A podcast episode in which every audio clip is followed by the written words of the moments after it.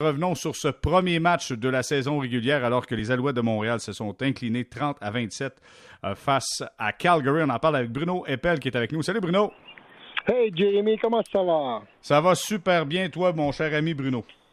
Ben, ça va très bien. Un beau week-end qui s'annonce. Puis écoute, euh, si on parle du match d'hier, moi, j'ai, euh, c'est malheureusement une défaite, mais c'est une défaite, je dirais, en guillemets, honorable de la part des Alouettes parce que c'est jamais facile d'aller à Calgary. C'est jamais facile de commencer ta saison sur la route.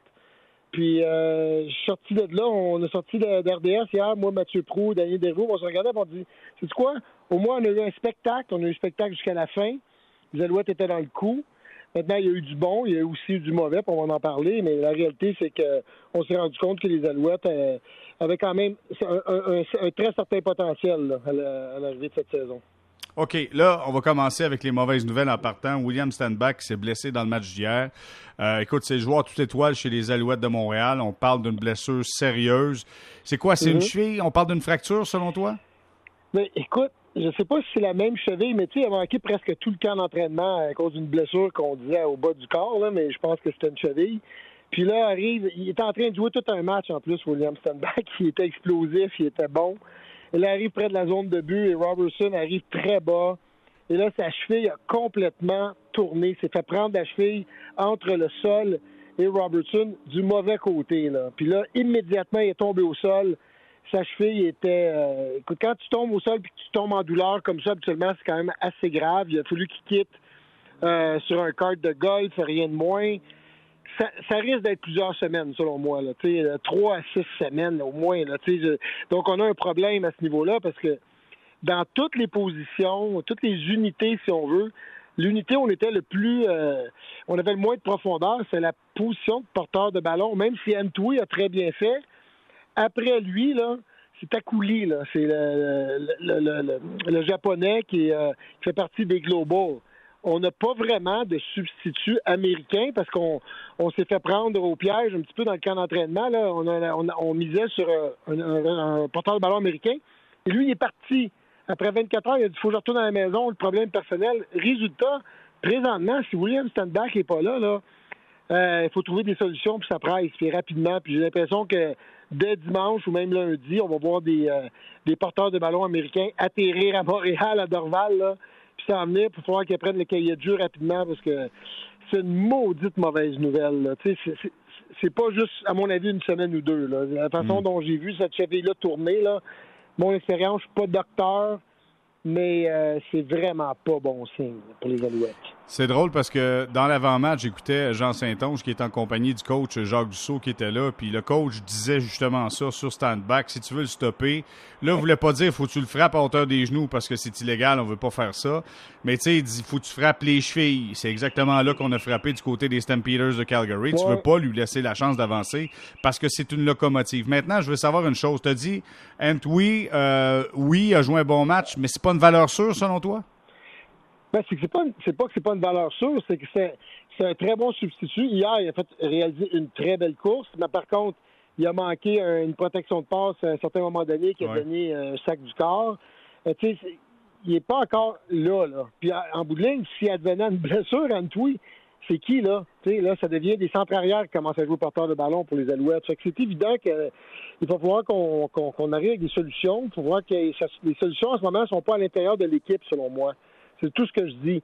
Et c'est malheureux que William Sandbach se blesse dès le début de la saison parce que j'avais parlé à Danny Machocha euh, juste ben, avant, cette semaine de préparation, puis je disais justement, tu trouves pas que tu es un peu mince à la position de porteur de ballon, puis il dit absolument, puis il dit on est en train de faire euh, des appels, puis on veut amener du monde. Mais là, ces gars-là, quand ils vont arriver, ils connaîtront pas le cahier de jeu automatiquement. Là.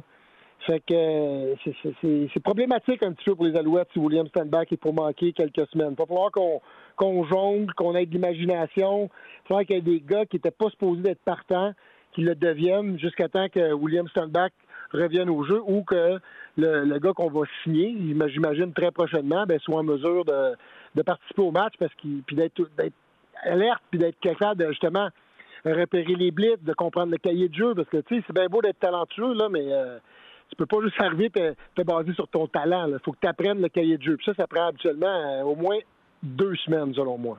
OK. Euh, il y a eu des blessures aussi. Alfred blessé. Reed blessé. écoute. Euh, Reed, c'est un genou, hein, c'est ça? Reed, je sais pas, j'ai pas, j'ai pas vu le. Tu me le dis, peut-être que c'est un genou. En fait, on a perdu, en fait, notre meilleur ou un de nos meilleurs joueurs défensifs.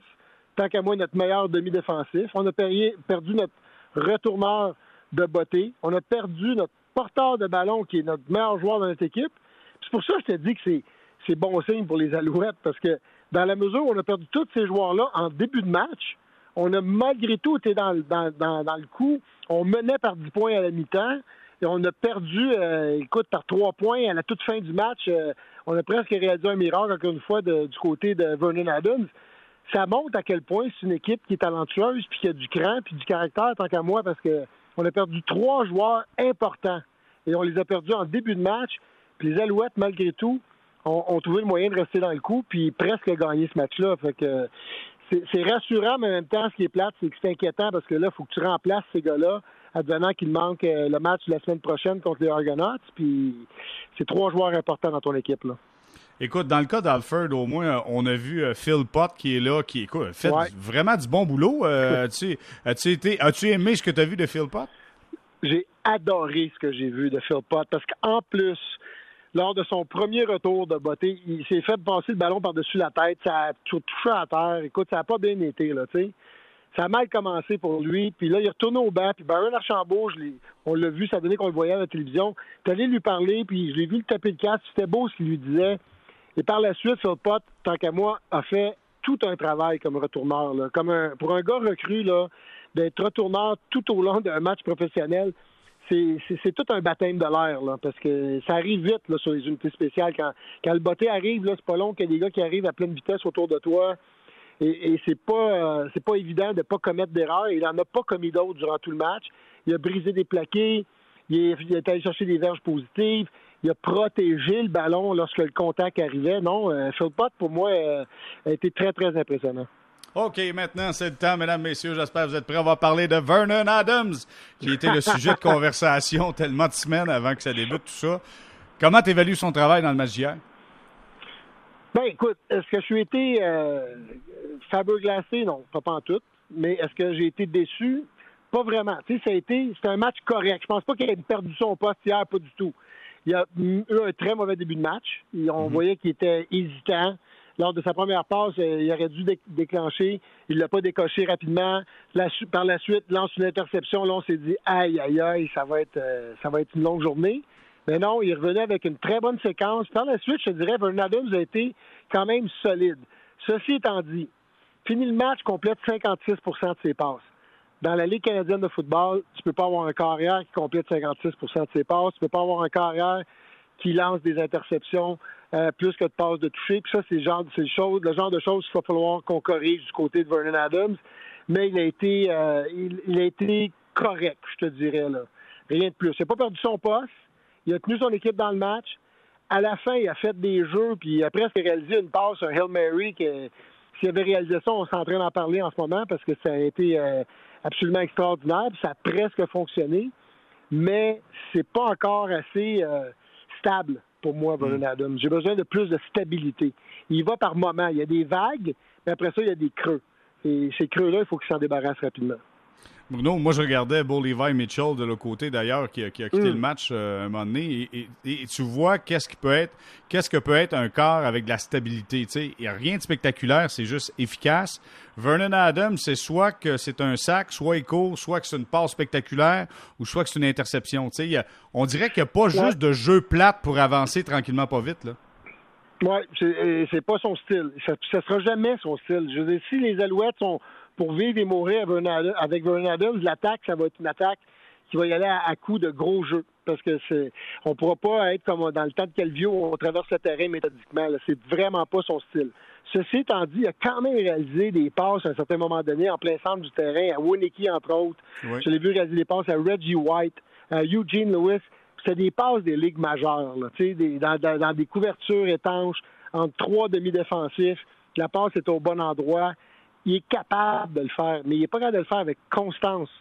malheureusement, comme je l'ai dit, il y a des passages à vide dans, son, dans ses matchs, et, c'est de ça qu'il faut qu'il se débarrasse. S'il est capable de le faire, ben là, d'un coup sec, il va devenir un grand corps. Est-ce que je pense que Vernon Adams va être un grand corps? Je pense pas. Mais je pense qu'il est capable quand même de faire gagner les Alouettes parce qu'une chose est certaine, suis rendu compte hier, là, il y a du talent à la position de receveur de passe. On a une ligne à l'attaque qui était quand même solide hier. London Rice a eu une journée ordinaire, là, mais, euh, mais la ligne à l'attaque, je pense, est solide. Et défensivement, on est une équipe qui est capable de tenir les Alouettes dans le match. Là. On a vraiment une bonne ligne défensive. La tertiaire a été vraiment bonne malgré l'absence de, de Greg Reed. On, a, on s'est, on s'est retroussé les manches. On a, été, on a fait des couvertures serrées. Le groupe de secondaire était très solide. Pickett et, euh, et le, le, secondaire intérieur, le nouveau euh, Trey Watson, ont été excellents. Ça, c'est deux nouveaux qui arrivaient, mais ils ont été très bons. Ils ont été les meilleurs joueurs, tant qu'à moi, défensivement, euh, du match. Fait que, il y a quand même des signes positifs, là. Mais euh, ça sera pas facile. Là, on s'en va contre Toronto, pense-y. Toronto qui a eu un bail. Donc, deux semaines de préparation. Puis, on joue cinq de nos sept premiers matchs sur la route. Fait qu'il n'y aura rien de facile pour les Alouettes dans les six prochaines semaines. OK, là, on va reprendre l'entraînement. Veux, veux pas, on doit quand même économiser l'énergie parce qu'on a eu un camp d'entraînement condensé plus court en raison, euh, des, manifestations des joueurs. Puis là, comme tu le mentionnes, tu as des matchs que tu débutes sur la route, tu t'en vas affronter Toronto. Est-ce que là-dedans, on peut voir, puis je sais que ça, ça devient fatigant, là, mais je, je, vais y aller quand même. Est-ce qu'on peut voir une rotation? Vernon Adams va tout commencer les matchs? On, on verra pas Trevor Harris, mais pas du tout. Ben, de dire qu'on ne verra pas Trevor Harris, non.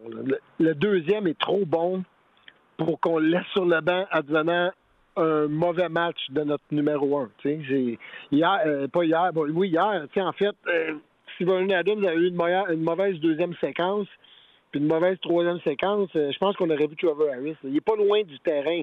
Et, et Vernon Adams va devoir gérer ça, en fait.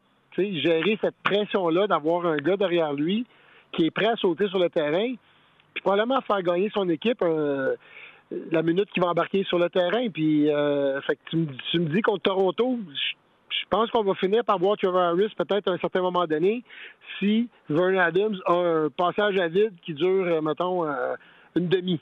Là, ça n'a pas, pas été ça hier. Il y a eu un passage à vide en début de match. Ça a été plus difficile par moment, mais en général, Vernon Adams a été assez solide pour ne pas perdre son poste hier. Là. C'est incroyable quand même, hein? Le gars, premier match de la saison, puis on est en train de se demander quand il va perdre son ouais. poste. Mais ça, ben, je comprends qu'il soit un peu nerveux, le gars, honnêtement, là. Ben, je, je serais très nerveux. Puis, tu sais quoi, c'est plate pour lui? Mais c'est la réalité qui s'est créée lui-même par ses prestations de l'an passé. Puis, euh, son, ses deux matchs pré-saison, là, il faut qu'il vive avec. Puis là, c'est à lui, maintenant, de, de montrer qu'il est l'homme de la situation, d'être solide puis de, de, faire de Trevor Harris un deuxième, que tout le monde comprend que c'est lui le deuxième. En ce moment, on ne peut pas encore dire ça. Il n'a pas été, selon moi, Vernon Adams assez solide pour qu'on passe tout de suite à un autre appel avec Trevor Harris. Même s'il nous a tenu dans le match, même si on n'a pas assez proche de gagner, je le répète, il a complété juste 56% de ses passes. Et ça, pour moi, dans la canadienne, tu, tu regarderas les statistiques année après année, là, les carrières qui se rendent à la Coupe Grey, c'est les carrières qui complètent 70% de leurs passes. Ça, va prendre ça. Ça va prendre ça pour les Alouettes, c'est sûr et certain. Je rappelle, les Alouettes menaient 24-14 à la mi-temps, quand même. Mais ça, écoute, quand tu perds euh, William Standback, c'est sûr que ça peut faire euh, très, très mal. Oui, c'est dommage. On a eu un, en fait, on a vu un mauvais début de match, puis on a vu on a eu un mauvais début de troisième quart. Et c'est c'est ça qui nous a coûté un peu la rencontre, si on veut, parce que sinon, là, le deuxième quart, on était excellent. Évidemment, au quatrième quart, on, on, je pense qu'on a joué euh, quand même du bon football mais nos débuts de demi ont été mauvaises. Puis ça, il euh, n'y a pas juste les joueurs à regarder dans ce temps-là, il y a les, entraîneurs aussi. Parce que mauvais début de match, mauvais début de deuxième demi, deuxième demi disposé de faire des ajustements, l'autre équipe en fait. Puis les Stampeders, ben, début de deuxième demi, là, leurs ajustements, ils ont vraiment bien fonctionné. Ils ont comblé un déficit de 10 points. Bon, Bruno, on te laisse aller là-dessus. On te souhaite un bon, un bon vendredi et nous, on se reparle dimanche aux amateurs de Sport Weekend. Toujours un plaisir. Merci beaucoup, Bruno Eppel. Yes, sir. À dimanche, Jérémy. Bye-bye. Merci. Au revoir. Bruno Eppel qui nous parlait de cette défaite des Alouettes 30 à 27 face au Stampeder de, de, Calgary.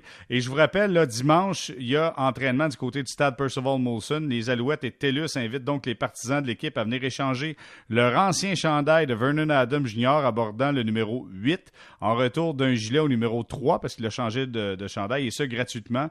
L'événement donc a lieu euh, dimanche le 12 dès 11h au stade Percival Molson et au terme de l'entraînement, le car Adams en profitera donc pour rencontrer les partisans en compagnie de ses coéquipiers. Puis une belle affaire là-dedans, TELUS est impliqué également, puis on va verser 5000 pièces à Toujours Ensemble. C'est un organisme venant en aide aux jeunes, euh, tant au niveau scolaire, familial, économique que social. Et euh, écoutez, je pense que ça vaut la peine. Fait que si vous avez le chandail euh, numéro, numéro 8 de Vernon Adams, ben venez le faire changer pour un numéro 3 parce qu'il a changé de numéro. Et ça se passera donc dimanche de 12 juin à 11h. C'est dimanche qui s'en vient au stade Percival Molson.